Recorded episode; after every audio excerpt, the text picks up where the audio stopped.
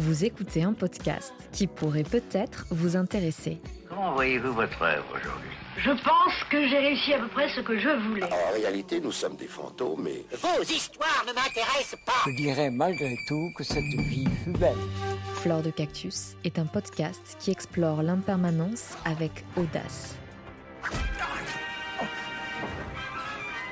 Tout change, rien ne dure, tout a une fin, tout est recommencement.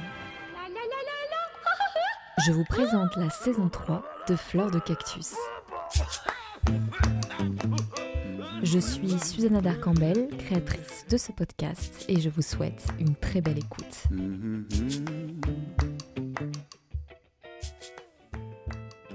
Nous allons parler avec mon invité du jour aujourd'hui du lien, du lien à soi, mais aussi de nos liens familiaux, de nos liens qui nous rattachent au passé et nous enferment dans des schémas répétitifs qui se répètent de génération en génération, indépendamment de notre volonté si nous n'en prenons pas conscience.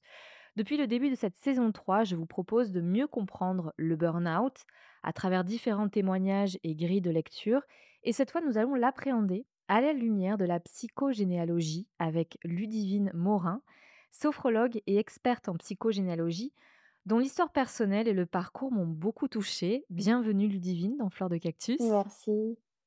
Merci d'être là. Ludivine, je t'ai rencontrée grâce à l'appel à témoignage que j'ai lancé auprès de personnes ayant fait un burn-out. Car en effet, tu n'as pas toujours été thérapeute, comme on va le voir, puisque tu as travaillé pendant plusieurs années dans l'univers, alors je pas sur l'univers du marketing communication, on pourrait dire? Mmh, c'était le j'ai travaillé dans le conseil, conseil en entreprise, ouais. D'accord et donc tu tu gérais quand même un gros portefeuille de de clients avec une, une grande, envergure et suite à un burn-out, survenu en 2017, tu as tu as enclenché une reconversion professionnelle. Mais avant de parler de tout ça, il y a une question rituelle que je pose, à aux personnes que j'interviewe qui ont traversé un burn-out. Quelle est la chose qui te représente le plus à l'heure actuelle et pourquoi? Mmh, bonne question. Bah, alors déjà, merci pour, pour cet échange qui va venir et qui me qui m'enchante parce que c'est toujours intéressant de parler de ces sujets. alors je vais dire ce qui me représente, c'est le végétal de la liane. Euh, en fait, quand j'ai donné ce nom, à mon projet d'entreprise, je ne pensais pas que ça me collerait autant à la peau, mais c'est d'une manière très positive, de le dire. Ça me colle à la peau parce que ça me représente Mmh. vraiment. aujourd'hui, je fais des lianes, et des liens avec, tout ce passé, toute cette histoire personnelle que j'ai pu traverser à la fois sur, justement mon burn-out et sur le sur tout ce que j'ai pu traverser en entreprise et aussi sur l'histoire un peu plus lointaine de des membres de ma famille. Et je me rends compte que finalement je je je fais la paix un petit peu avec cette histoire-là et que, mmh, faire le lien avec son histoire, c'est, avec une grande humilité, c'est de se dire n'est on n'est pas toujours, heu heu, on peut être encore concerné, heu, par, par des par des douleurs qui nous sont arrivées et on peut on peut ne pas les avoir encore effacées, donc il faut les travailler. Et puis cette liane, je me suis rendu compte aussi qu'elle me permettait de de me connecter avec d'autres personnes. Et par exemple avec toi justement. En fait, on se rend compte avec le podcast et ce que tu ce que tu partages aujourd'hui, c'est que, ce qu'on a vécu, on peut très bien décider de le garder pour soi et Mmh. puis, on peut aussi choisir d'en faire un matériau de transmission, heu, très utile et on se relie, en fait, les uns les autres. La thématique ici, c'est le burn-out et et vraiment, heu, merci de pouvoir, heu, permettre aux gens d'en parler puisque finalement, on est plein d'auditeurs à avoir, traversé ces moments-là et on se relie les uns aux autres. Donc, finalement, même, moi, je pense qu'à cette période-là, si j'avais eu tout ça dans mes oreilles, ça ça aurait été des lianes auxquelles je me serais raccrochée pour tenir aussi. Donc voilà, Ouais, c'est c'est beau ce que tu dis et et je crois aussi que la parole de l'autre légitime, heu, ce par quoi on passe, en fait. On se dit, heu: «Bon, ce n'est peut-être pas à côté de la plaque ce que je ressens, une autre personne l'a ressenti» et donc heu, ça permet de donner de plus de ouais, de légitimité à son propos et à son expérience et d'ailleurs, j'invite, les auditeurs et les auditrices d'aller voir, ton travail. Je mettrai en en description le le lien de ton site et j'aime beaucoup ton Mmh. logo. Je le trouve super beau, et le nom Liane, bah, comme tu l'as très bien résumé, ça ça, ça évoque, c'est un symbole qui évoque plein de choses à la fois, le lien à l'autre, mais les lianes aussi qui nous relient au passé, les lianes que l'on peut attraper pour Mmh. rebondir. Donc, c'est très, c'est très joli. Merci. Et euh, j'aimerais qu'on parle justement de, de ce burn-out que tu as traversé, qui est à l'origine quelque part euh, de la reconversion que tu as entreprise, Oui. euh, qui est à l'origine de Liane, justement. Est-ce que tu peux nous recontextualiser ton burn-out? À quel moment de ta vie il s'est manifesté? Oui. Alors mon, mon arrêt maladie euh, officiel, euh, le moment où en fait je me rends compte que je suis en burn-out, c'est, euh, il intervient en mai 2017, euh, très exactement le 10 mai 2017. Euh, je sentais qu'il y avait quelques signes euh, avant-coureurs et j'étais allée consulter une psychologue euh, du travail qui m'avait fait euh, une lettre d'adressage auprès de mon médecin généraliste en disant voilà, le divine va, va mal, il, faudrait qu'elle soit arrêtée. Ça avait été un premier point d'alerte, mais je, je comprends vraiment que le mot burn-out va faire partie de ma vie euh, le 10 mai 2017. Et euh, à ce moment-là, donc, je suis consultante en transformation d'entreprise dans une entreprise de, conseil. Et ce moment où je reçois l'arrêt, je suis en pleine sidération parce qu'en fait, c'est dix jours après la demande en mariage que je viens de recevoir de la part de mon conjoint. C'est extrêmement dur parce que je ne parviens pas à réunir ces deux éléments que sont littéralement la terre brûlée que je ressens. Je l'ai dit d'ailleurs à ce moment-là, j'ai l'impression d'être une terre brûlée, complètement cramée. Et puis en même temps, je ressens un amour joyeux et très fort en moi et j'arrive pas à concilier ces deux images de moi. Et justement, sur le sujet de la contextualisation, j'ai essayé de, de regarder les signes avant-coureurs qui ont, été les prémices de ce, de ce craquage finalement qui intervient en mai. Finalement, la demande en mariage, c'était la bascule parce qu'à ce moment-là, je ressens une joie tellement immense que mon corps, en fait, est plus capable de l'absorber parce que la coupe émotionnelle est déjà pleine depuis plusieurs mois. Donc là, c'est la joie qui me fait basculer. Mais en fait, j'ai essayé de remonter en arrière pour comprendre comment cette coupe émotionnelle, elle, elle s'était chargée d'un trop-plein et qu'elle ne s'était pas évacuée finalement. Et euh, mes premières souffrances, elles apparaissent euh, en septembre 2016. Je me rends compte que je suis, donc c'est six mois avant hein, finalement, six mois avant le, craquage, je me rends compte que je suis de plus en plus euh, en colère contre mon entreprise. Je supporte plus le rythme, je supporte plus des injonctions paradoxales du style chez nous on est sérieux sans se prendre au sérieux, mais attention si tu fais la moindre erreur, on va le remarquer. Donc je me rends compte que cette colère-là, je sais pas, je sais pas comment l'exprimer euh, parce que j'aime vraiment mes collègues, j'aime vraiment mon entreprise, je sais pas quoi en faire. Donc cette colère ne sort pas.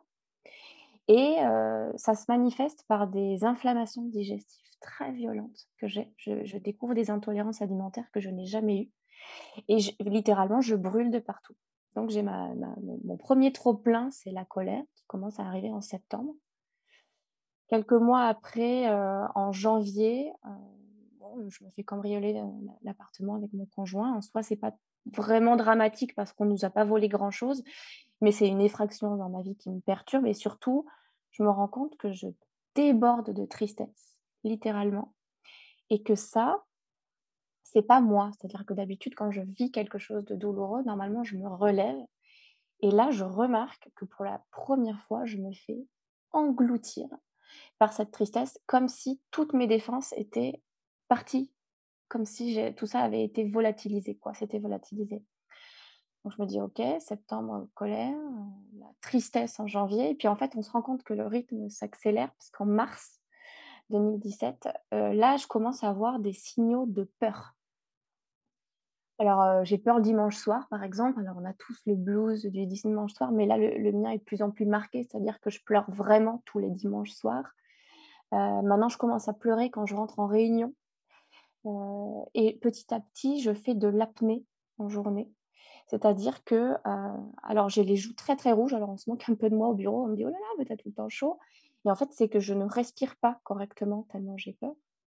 Euh, je suis obligée de m'enfermer dans les toilettes pour me forcer à prendre de l'air. Je, me force à bailler pour essayer d'absorber. Et en fait, c'est une période où je mange beaucoup parce que quand je mange, j'ai une prise d'air. Enfin, je, commence à reprendre de, l'air, mais j'avale littéralement mes émotions aussi. Et en fait, je me paralyse tous les muscles de la gorge sous le, sous le palais. Et je peux plus déglutir correctement parce que j'ai tous mes muscles qui sont tétanisés. Donc là, je, me pétrifie en fait. Et donc en avril, hein, un mois après, quand arrive la demande au mariage, ben là, je, je craque complètement parce que mmh. mon, corps n'a plus d'énergie pour absorber cette joie et ça rentre en, collision avec tout le reste. Voilà. Ben ça, ça, la demande en mariage a sûrement ouvert le cœur, en fait. C'est une forme d'ouverture et donc obligé de d'accueillir toute forme d'émotion. Et donc même les plus contraires, paradoxales à celles que tu as ressenties quand tu as reçu cette demande en mariage. Et mmh, et qu'est-ce que comment ta, ta hiérarchie a, réagi face à ça? Est-ce que tu as été soutenue? Comment tu as fait pour traverser ce moment-là qui finalement ne te ressemblait pas du tout? Et donc c'est souvent dans l'autre qu'on recherche une approbation. Mmh. Donc peut-être que la hiérarchie ou ton entourage proche, comment tu as, vécu ça en fait en, en interaction avec l'autre? Alors au niveau Mmh, dans, mon entreprise, il y avait quelques collègues qui ont vu que ça allait de plus en plus mal et qui ont du coup alerté. Donc, je me suis sentie soutenue là-dessus. On m'a conseillé aussi justement de, prendre soin de moi. Après, c'était en deux temps parce qu'en parallèle de ça, l'entreprise me disait beaucoup que ça venait de moi et uniquement de moi. en me disant mais, non, mais nous on est, cool, tu sais bien, tout est, tout est, tout, va bien, tout est cool. Et, du coup, c'était, ça, mettait le projecteur sur euh, le fait que j'avais des failles, moi et uniquement moi. Donc c'était assez paradoxal parce que d'un côté, on me disait, euh, on comprend que pour toi c'est dur, mais euh, et en même temps, bon bah il n'y a, plus qu'à aller te faire soigner quoi entre guillemets quoi. Donc ça, ça a été difficile. C'est pour ça que j'avais vu une psychologue du travail avant l'arrêt maladie parce que c'est mon entreprise qui avait dit écoute, il faudrait sûrement que tu ailles voir quelqu'un, en fait, euh, parce que le problème, euh, il est chez toi, donc il faut faire quelque chose, quoi. Et là, ça, ça a été très difficile à entendre, euh, parce qu'il fallait, du coup, que je regarde qu'il y avait des choses qui venaient de moi, alors que moi, j'avais l'impression que j'avais une tension professionnelle qui venait aussi du contexte dans lequel j'étais, du, métier, du contexte et des missions que je faisais. Mmh et il y avait d'autres personnes aussi dans ton cas ou pas dans cette même entreprise? Alors il y avait un manager qui avait fait un burn-out, mais c'était un peu tabou, on n'en parlait pas trop. Et en fait, je me suis rendu compte qu'après mon arrêt, il y a eu quatre autres arrêts maladie, quatre, cinq ah même. Et en fait, c'était perturbant parce que j'ai été finalement la première officielle et s'en mmh. sont suivis beaucoup tu disais dans ton introduction tout à l'heure que ça a été mon burn-out a été le prémisse à une reconversion, mais en fait, je suis restée dans mon entreprise et j'ai été la seule d'ailleurs. C'est-à-dire que tous les autres qui ont fait des burn-out après moi sont partis.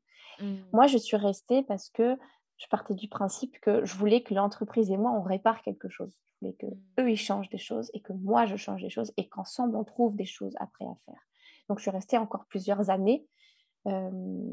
Mais les autres, non, les autres sont partis. Et ça, c'était perturbant pour moi parce que j'avais l'impression d'être euh, la seule à vivre ça et d'en avoir très honte, du coup. Et tu es restée combien de temps? Parce que tu es devenue thérapeute en 2022. Oui. En 2017, le burn-out. Je suis partie en 2020. Entre 2020 et 2021, je suis partie à ce moment-là. Voilà. Euh, mmh. Et je me suis formée à thérapie euh, depuis.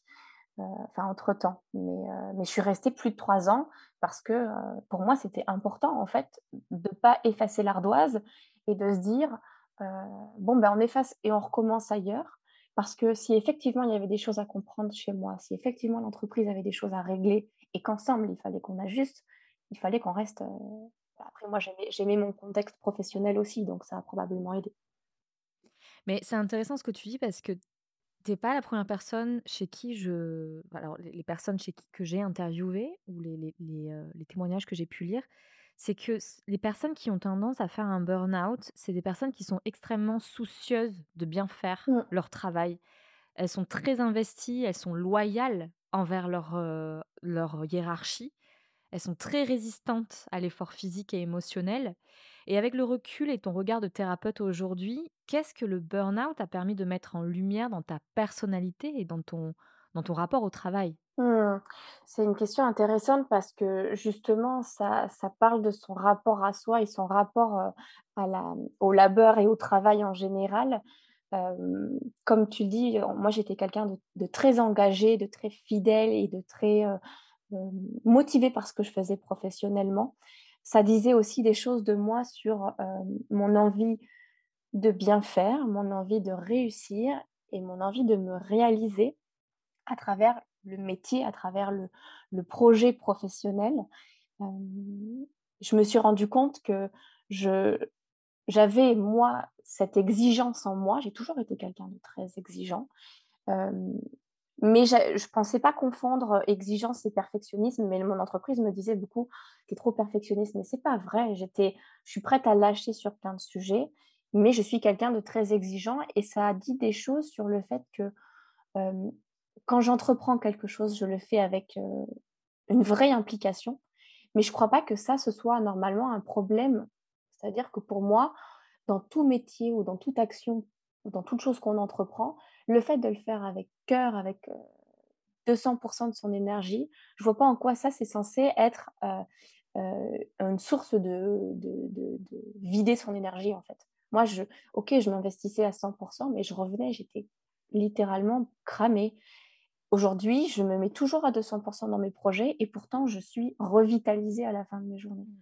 Donc, ça a interrogé. Au début, je me suis vraiment.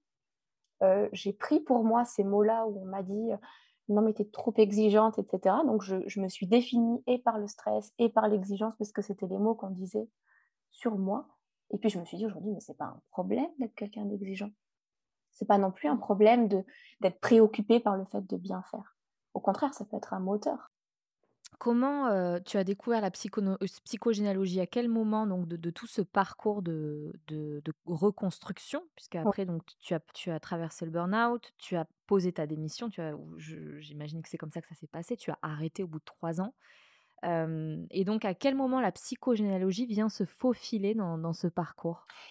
Ça a été quand j'ai commencé à m'interroger sur les causes de mon burn-out, où je me suis vraiment dit d'où ça vient? J'ai identifié trois causes. La première, c'est celle qui est liée à mon contexte professionnel. Donc, j'ai bien compris euh, qu'on ne m'avait pas mis assez de sécurité en place, par exemple. Je n'avais pas de manager, j'avais pas de filet. J'avais reçu des injonctions paradoxales destructrices. Et puis, j'avais une entreprise qui s'autoproclamait bienveillante.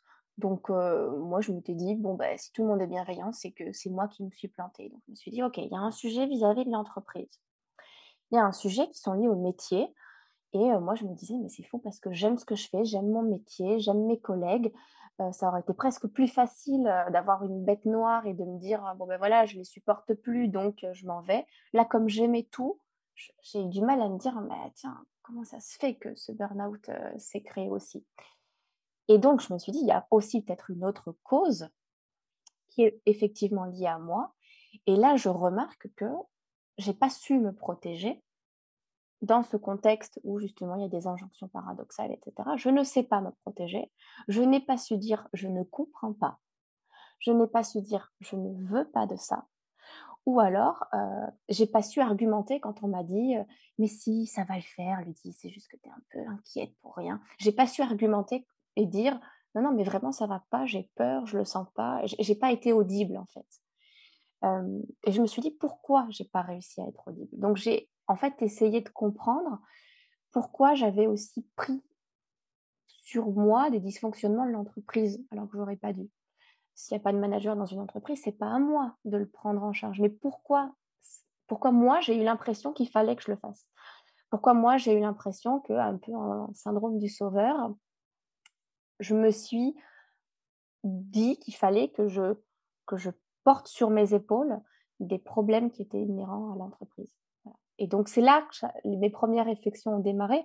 Donc, moi, je me suis formée à la psychogénéalogie un peu plus tard, mais en fait, ces réflexions, elles se sont menées euh, en parallèle de ma reconstruction parce que euh, c'était trop facile de dire tout vient de l'entreprise, ça ne me suffisait pas. Mmh. Euh, et puis, je sentais que c'était. il y avait aussi des choses qui venaient de moi, mais il fallait que je les éclaire au-delà de dire tu as été fragile, et là c'est hyper culpabilisant, tu été, t'as pas mis des protections. La question c'était d'accord, ça c'est les causes, maintenant il faut qu'on aille chercher pourquoi. pourquoi tu n'as pas mis les protections et pourquoi tu n'as pas pu? Donc, en fait, je bascule vers la psychogénéalogie tout doucement à ce moment-là. Enfin, je progressivement j'y vais. Et la vraie, euh, transition, ça a été euh, à ce moment-là, quand je, fais une découverte par rapport au décès de mon père. Alors moi, mon papa est décédé quand j'avais 14 ans. il s'est suicidé à ce moment-là. Et le, le roman familial pendant des années m'explique que il a commis ce geste pour quitter sa vie de famille, parce que ça lui convenait plus, pour quitter ce monde-là, parce qu'il n'a pas su prendre soin de lui, etc. Et je construis mon, mon deuil sur ça, sur cette info. Et je découvre au hasard d'une conversation, aux alentours justement 2019-2020, qu'en fait, le 21 mai 2005, la date du suicide de mon père correspond à exactement un an jour pour jour après la date de son licenciement. Et effectivement, moi j'ai vécu une enfance très bien, mais une adolescence troublée parce qu'au moment où mon père bascule dans l'univers professionnel difficile, enfin dans le, où ça, son rapport à l'entreprise se complexifie, on vit un enfer. Voilà, maison, c'est très dur parce que il a en fait développé une addiction au travail et que son, son sa dégradation professionnelle a, a eu un impact sur la dégradation qu'il s'est vu lui-même, enfin, qu'il a, a, eu de lui-même en fait. Et donc là, je commence à faire le rapprochement entre travail et danger pour soi. Travail et identité aussi, parce que oui. c'est une forme de, de se définir définir son identité par rapport au travail? En tout cas, c'est ce qu'a fait mon père. Et du coup, là, à ce moment-là, je décide de creuser plus. de toute façon, la psychogénéalogie, avant de l'exercer comme métier, je l'ai pratiquée sur moi pour essayer de, de, comprendre, en fait. Et c'était surtout à la base pour résoudre mmh. des problématiques de vie personnelle.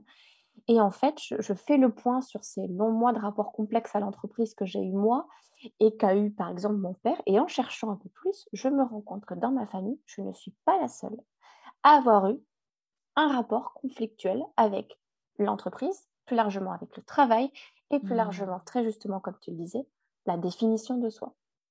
Mmh. Et donc, je me suis intéressée à la psychogénéalogie pour essayer de répondre à cette question. Est-ce qu'on pourrait retrouver des traces de la souffrance professionnelle dans mes deux lignées, maternelle et maternelle Et plus largement, est-ce que je suis concernée de près ou de loin par ce qu'ont vécu mes parents et voire même mes grands-parents dans leur rapport au travail, au labeur, à la réalisation de soi et à la concrétisation de ses ambitions? Donc mmh. euh, j'ai fait mes petites recherches et j'ai trouvé. Incroyable, mais enfin, merci hein, beaucoup hein, pour nous partager tout ça. Je trouve ça tellement éclairant à plein de niveaux.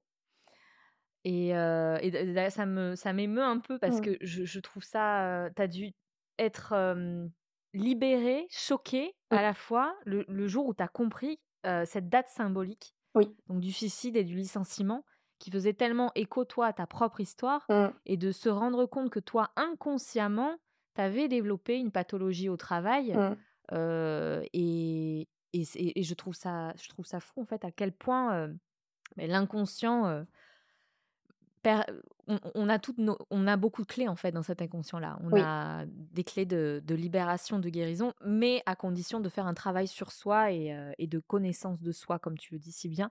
Est-ce que tu pourrais nous donner une définition de ce qu'est la psychogénéalogie pour, pour bien être sûr de, de bien comprendre le sujet? Oui, bien sûr. Euh, la psychogénéalogie, tu vois, j'ai le, mot, c'est vraiment l'étude euh, de ce qui s'est passé sur les générations précédentes. C'est-à-dire qu'en psychogénéalogie, on parle du constat que on porte en nous l'héritage transgénérationnel. Mmh euh, et en fait, on porte chacun un héritage émotionnel des générations qui nous ont précédés. Donc ça veut dire que on n'est pas des individus en, mode électron libre et complètement indépendants. En fait, on est concerné par ce qui s'est passé mmh. au-dessus de nous. Et je mmh fais très attention à dire concerné et pas déterminé. C'est très important parce que moi, typiquement, quand j'ai compris qu'il y avait des traces communes entre ce que j'avais vécu et ce qu'avaient vécu les générations au-dessus de moi, il y a toujours un moment où tu peux te dire, mais alors attends quoi, c'était écrit? Et c'est pas ça le sujet. Le sujet, c'est de dire, quand je traverse cette crise-là, comment je peux me relier à des histoires familiales qui font écho. Et comment, en fait, euh, une histoire qui n'est pas cicatrisée, résolue émotionnellement, peut en fait laisser des traces sur les générations précédentes. C'est ça la psychogénéalogie. C'est comprendre ce qui s'est passé au-dessus de nous pour voir comment est-ce qu'on peut se dégager de cela. Hein. Et euh, en fait, on est concerné par l'histoire des gens de nos lignées, mais euh, elle ne nous appartient pas. Et donc, en fait, on fait ce tri très clair entre ce qui a été, ce qui appartient aux autres et ce qui nous appartient nous, même si on voit des similitudes. Donc ça, c'est vraiment, euh, et c'est très libérateur, parce qu'en fait, au moment où on, fait ces constats-là, en fait, ça nous permet d'avancer, on reprend notre place dans un écosystème familial. Et quand on se parle d'écosystème, c'est une logique systémique, donc ça veut dire dans toute logique systémique, quand il y a un événement sur A, il y a des répercussions sur B et C, etc. Voilà. La simple prise de, connaissance d'un événement qui se transmet au fil des générations permet de désamorcer déjà la répétition ou j'imagine, peut-être, je ne sais pas, c'est une question, est-ce qu'il faut faire un autre type de travail sur soi?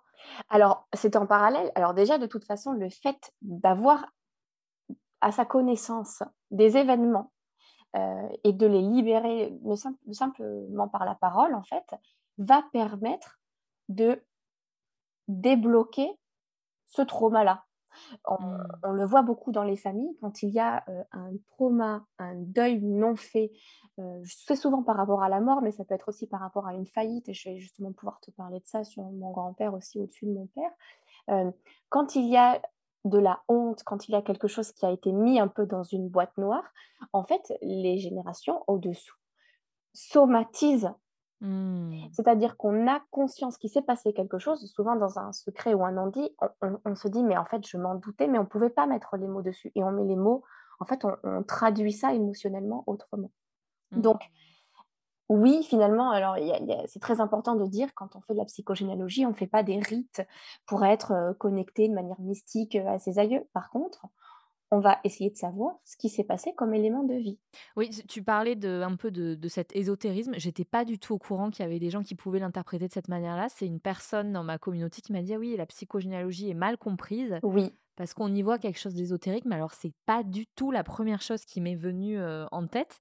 Et j'étais assez surprise en fait qu'on puisse l'interpréter de cette manière-là. Oui, alors que c'est pas du tout le cas. Vraiment, moi en psychogénéalogie, je vais travailler sur, par exemple, l'identité familiale. L'identité familiale, c'est chez nous, dans notre famille, quel est notre rapport à la tristesse, la colère, la mmh. joie. Et sur le sujet du burn-out, par exemple, c'est l'engagement, le rapport à l'argent, le rapport à la réussite. Et là, quand tu vas voir dans quel terreau tu as grandi, ce que tu as reçu de tes parents, tu vas faire le tri en fonction de ce qui a un peu imbibé ton enfance, et puis ce que toi, tu as reproduit de manière euh, automatique, et puis ce dont tu veux te défaire. Donc, il n'y a rien de mmh. mystique. En mmh psychogénéalogie, on va se dire aussi euh, euh, quels ont été les événements principaux de vie, et comment est-ce qu'on voit que sur l'arbre généalogique, c'est marrant, d'âge en âge, de génération en génération, il y a quelque chose qui se reproduit. Et, pourquoi le, prénom a son importance en psychogénéalogie? Alors, ça a son importance parce qu'on peut, par un prénom, quand les parents choisissent un prénom à un enfant, ils peuvent y ajouter une force particulière, c'est-à-dire un sens. Tu as des gens qui s'appellent, qui ont un prénom dans leur, dans leur, leur ils ont une place dans leur arbre généalogique, ils ont un prénom, et en fait, quand on regarde dans leur arbre généalogique, la personne qui portait le même prénom des générations au-dessus d'eux, parfois c'est soit une personne qui a eu un destin tragique, ou parfois c'est on porte en soi le prénom d'un enfant mort-né avant nous, par exemple. Imagine-toi, une femme euh, fait une fausse couche, le, couple avait déjà décidé euh, de donner un prénom à cet enfant, et il veut réutiliser ce prénom-là pour l'enfant qui arrive à naître juste après. Ça veut dire que l'enfant qui vit, il porte en fait euh, une trace de l'enfant qui n'a pas pu naître, tu vois. Mm. Pour te donner une illustration, moi, mon prénom, je m'appelle Ludivine. Euh, Ludivine, c'est le prénom que portait la marraine de ma mère. C'est une personne qui a littéralement sauvé ma mère de certains événements familiaux très difficiles qu'elle a vécu. Et moi, je suis euh, l'enfant qui répare, l'enfant du lien. C'était vraiment euh, c'était la mission que ma mère m'avait donnée et elle me l'a déjà expliqué à plusieurs reprises. Et inconsciemment Ah non, Alors, les deux. C'est-à-dire que quand elle l'a fait, c'était inconsciemment. Et puis après, quand je lui ai posé la question de pourquoi Ludivine, mmh. elle me l'a dit. et ça, ça eu un impact aussi sur ma manière d'être en relation avec les membres de ma famille. C'est-à-dire que moi, je suis la personne qui fait le lien. Alors, je n'ai pas trouvé Liane par hasard probablement, mais je suis la personne qui fait des liens, je suis la personne qui, qui interdit les disputes, je suis la personne à qui aussi on confère le fait de rassembler tout le monde. Donc ce prénom-là a eu un impact très très fort sur moi. Donc, il y a des prénoms aussi qui sont donnés à des, à des enfants et on se rend compte qu'au-dessus d'eux, sur les générations, c'était par exemple le propriétaire d'un hôtel dans la famille.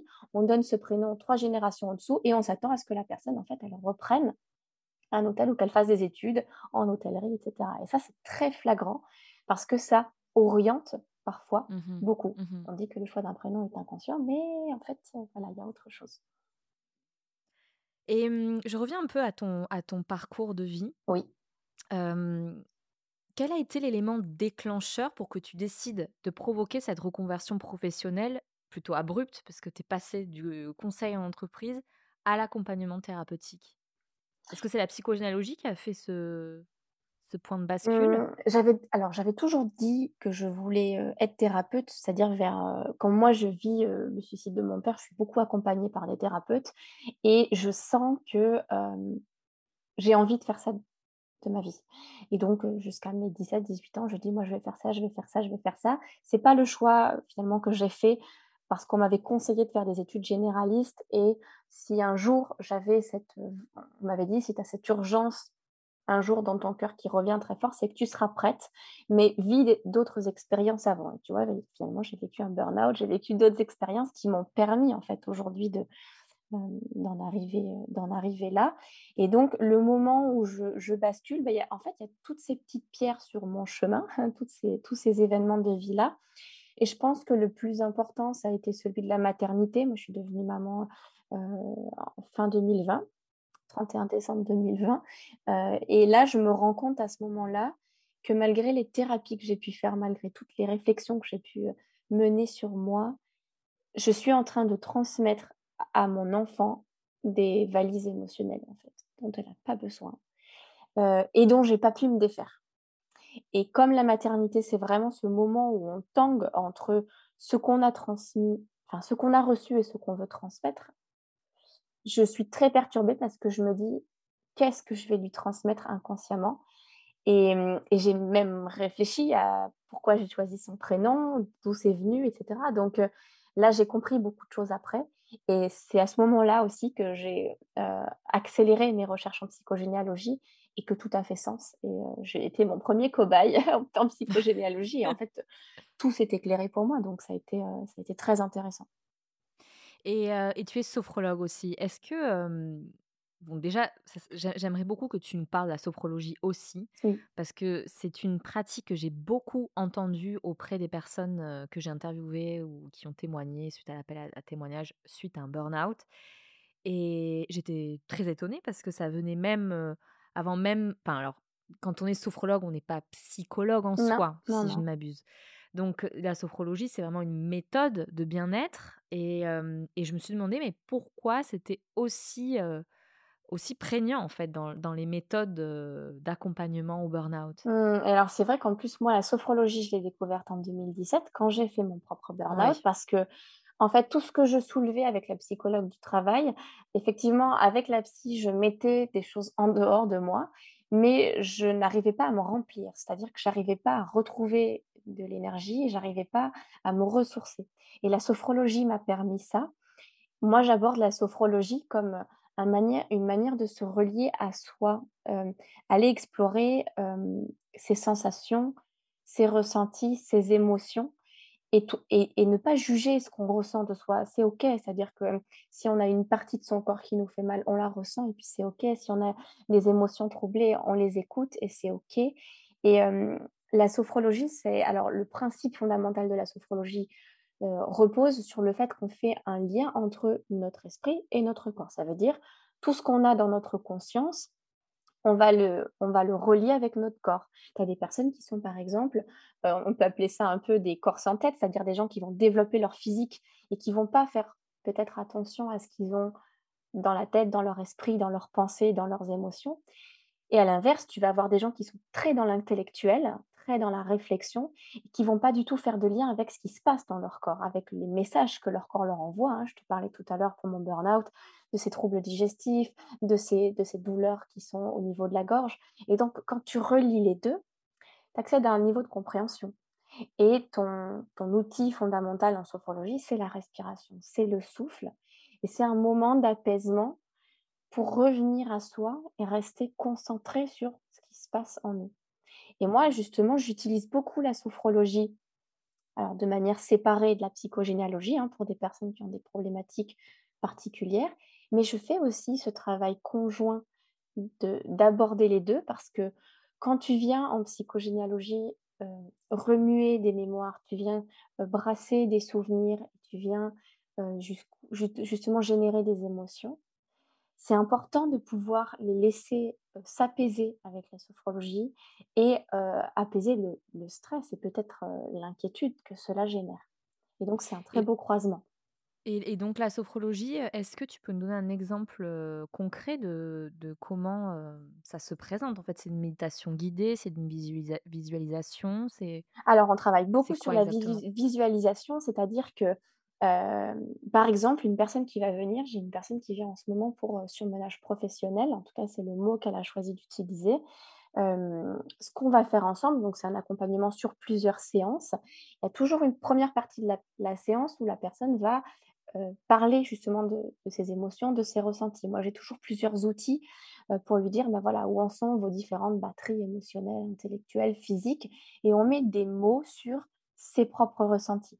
Tu disais d'ailleurs justement, c'est pas un psy. Effectivement, il y a plusieurs personnes même qui me disent, je n'ai pas trop envie d'aller voir un psy, je préfère qu'on en parle en consultation de sophro. Donc il y a toujours une partie où on s'explique ce qu'on ressent, mais ensuite, sans aller théoriser sur ce qui se passe à l'intérieur d'elle, on va essayer de voir ce qui se passe dans le corps à ce moment-là. Donc la suite de la pratique, c'est la personne a les yeux fermés. On peut faire de la sophrologie allongée, debout ou assis. Euh, selon qu'on soit complètement statique. On peut faire de la sophrologie dynamique aussi avec des mouvements pour que ces émotions ou pour que ces énergies transitent dans le corps. Et puis la personne se laisse guider par ma voix euh, et euh, elle, elle essaye de se concentrer sur les parties de son corps et sur tout ce qu'elle ressent. Et on accède aussi à la visualisation, c'est-à-dire que la personne, si elle veut se visualiser en train d'être dans un paysage de détente, si elle veut se visualiser apaisée et sereine, elle va faire travailler tout son mental. On s'est rendu compte par, grâce aux neurosciences que quand je prends un verre d'eau, il se passe dans le cerveau la même chose que si je m'imagine en train de prendre mon verre d'eau. Donc tout ça participe aussi au travail thérapeutique, c'est-à-dire que si je, en visualisation, je me vois changer, je me vois réussir, ça complète tout le travail que je vais faire à côté en travail médical, en accompagnement euh, thérapeutique. Tu vois, donc c'est vraiment très complémentaire. Oui, et puis on comprend bien aussi euh, toute l'importance de, prévoir et d'entreprendre un travail holistique oui. quand on traverse notamment un burn-out qui implique le système cognitif, le système nerveux, le, le, corps, les émotions. Voilà, et c'est important de travailler en intelligence du coup, du coup parce mmh que moi, une personne qui va venir me voir pour une consultation de sophrologie, je vais m'assurer qu'elle est bien un médecin qui la suive, que ce soit le médecin du travail ou son médecin traitant. Peut-être que sur sa cellule, sur son milieu professionnel, il y a une cellule d'écoute aussi en parallèle. Donc c'est très important de voir aussi. moi, je fais attention à ce que la personne, elle, m'explique comment ça va au niveau sommeil, comment ça va au niveau digestif, comment ça va, si elle a des répercussions sur sa peau, par exemple un eczéma très violent, je vais forcément l'orienter. et cette approche holistique, c'est très important parce que ça nous permet d'aborder la personne de manière complète finalement. Moi, quand j'ai fait mon burn-out en 2017, c'est ça, j'avais mon médecin traitant, j'avais la psychologue du travail et j'avais la sophrologie.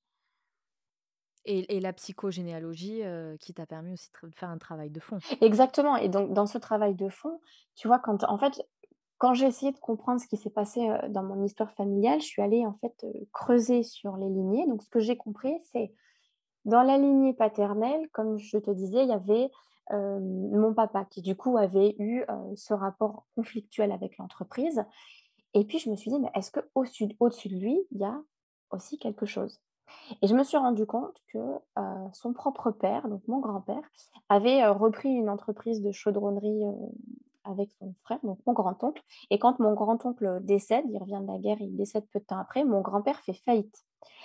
Et ma famille, du coup la famille paternelle, a perdu des biens immobiliers suite à cette faillite. Et donc, ce que j'ai découvert en faisant de la psychogénéalogie sur ma lignée paternelle, c'est que le rapport avec le monde du travail était de se dire, on peut se tuer à la tâche, on peut aussi se ruiner, et que si on essaye d'exister par le travail mais que ça ne paye pas, on peut avoir une immense honte sur soi et on croit qu'on n'est rien, on croit que euh, on, ne mérite même plus de vivre en fait. Donc ça, ça a été euh, important parce que je me suis dit, c'est le rapport entre l'existence et euh, sa place en fait dans le monde. Et quand j'ai essayé de faire la psychogénéalogie côté maternel, je me suis dit, bon, est-ce que là, il se passe quelque chose? Effectivement, ma mère avait repris le travail. Elle n'avait pas travaillé pendant plusieurs années. Quand mon père est décédé, elle a repris un travail. Et malheureusement pour elle, elle tombe sur un employeur très agressif qui lui fait subir du harcèlement moral.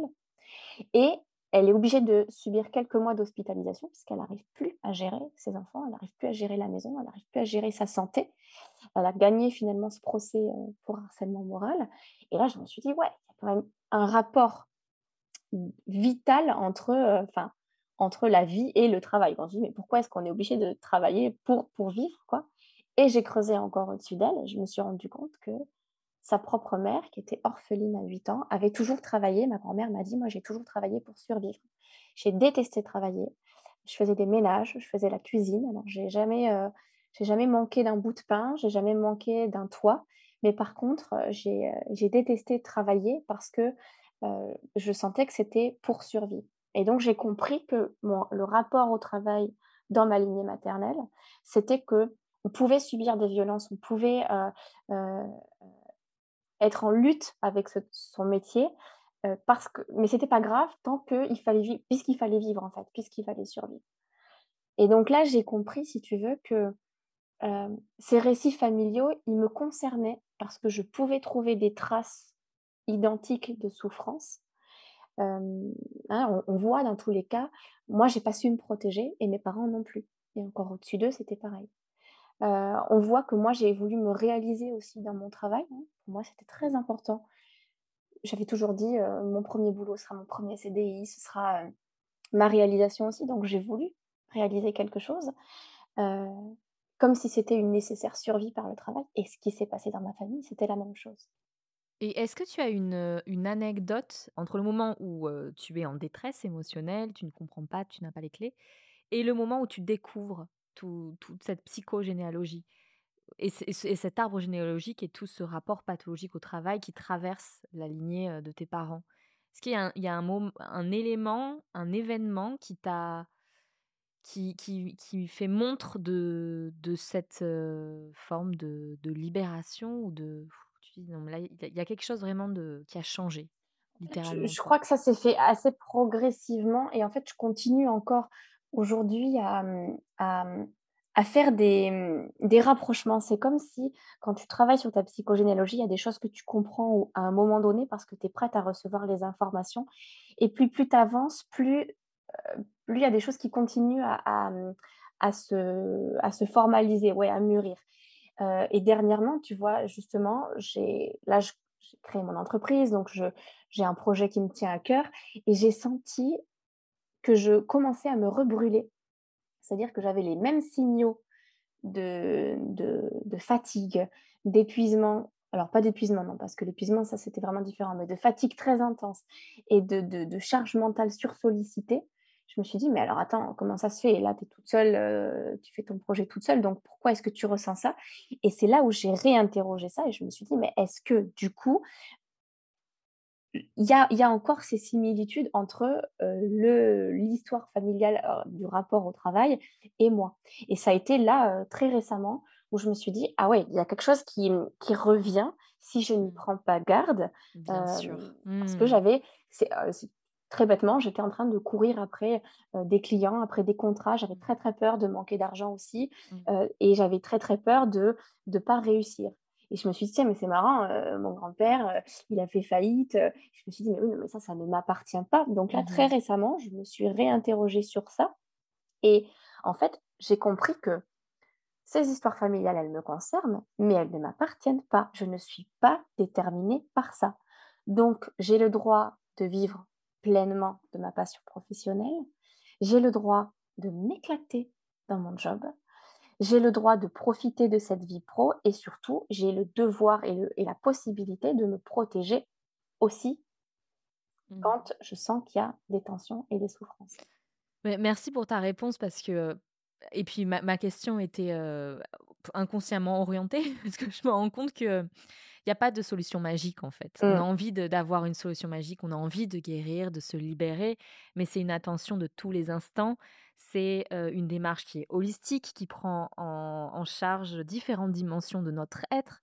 Et, merci bah, d'avoir répondu de cette façon-là parce que c'est un bon rappel. Mmh, mmh. et on n'est pas libéré ad vitam aeternam, c'est un, chemin en fait. Et ce sont des méthodes qui nous permettent de mieux traverser les événements qui, qui, nous, qui, nous, qui nous arrivent et, et puis de, de, faire en sorte que tout se passe de manière la plus fluide possible. Et c'est ça finalement ce, que, ce vers quoi on doit tendre.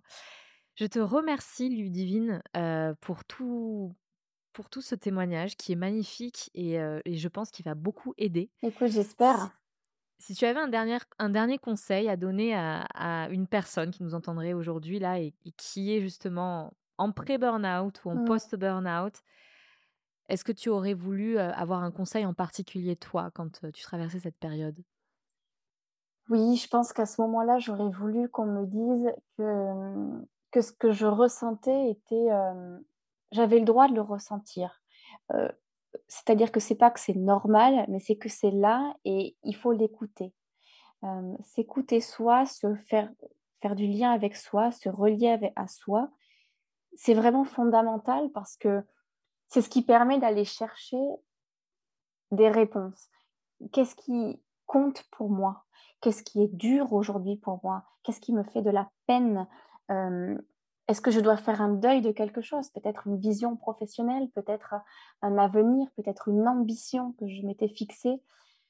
Tout ça, euh, ça a sa place. Tout ça, il faut pouvoir se laisser le temps de se le dire, de se le poser à soi-même, peut-être de se l'écrire. Euh, non pas pour s'y cramponner, parce que euh, on sent bien si, on est dans une souffrance professionnelle, c'est qu'il y a une friction entre ces désirs-là et la réalité. Mais du coup, essayer d'écouter cette zone de friction-là pour voir ce qu'elle a à nous raconter, à la fois sur le moment présent, c'est-à-dire euh, quels sont les, impacts que cette souffrance a aujourd'hui dans notre vie, à la fois sur ce que ça veut dire pour demain, c'est-à-dire bah, qu'est-ce que je veux de meilleur, qu'est-ce que je veux de différent, et puis aussi bah, qu'est-ce que ça dit sur ce que ça sur les accroches que j'ai avec le passé. Et mmh. donc euh, tout ça, c'est nous finalement, c'est ce qui nous compose et il y a, il n'y a pas de fatalité, il n'y a que des, que des chemins qu'on emprunte et qu'on qu'on essaye de, d'éclairer aussi. Donc voilà, pouvoir s'écouter pour se, se relier à soi, c'est le plus important, je dirais. Bon, je pense que comme moi, après avoir écouté cet épisode, vous aurez envie d'aller chercher dans votre arbre généalogique et de mieux comprendre ce qui se répète au fil des générations, ce que vous portez aussi inconsciemment. Je vous invite donc à suivre toute l'actualité de Ludivine que vous pouvez retrouver sur Instagram. Je vous mets le lien en description. Elle donne très régulièrement des ateliers et des masterclass dans le cadre d'événements liés à la psychogénéalogie et au bien-être. Merci d'avoir écouté cet épisode jusqu'au bout. N'hésitez pas à me dire euh, vos retours sur mon compte Instagram, Susanna Darcambel où vous pouvez laisser un message en commentaire de la jaquette de l'épisode que je vais bientôt faire maintenant là, que je vais faire de ce pas et qui sera en ligne dès la diffusion de cet épisode là, ou bien envoyez-moi un message, je suis toujours très heureuse de vous lire. Merci pour votre écoute et à très bientôt.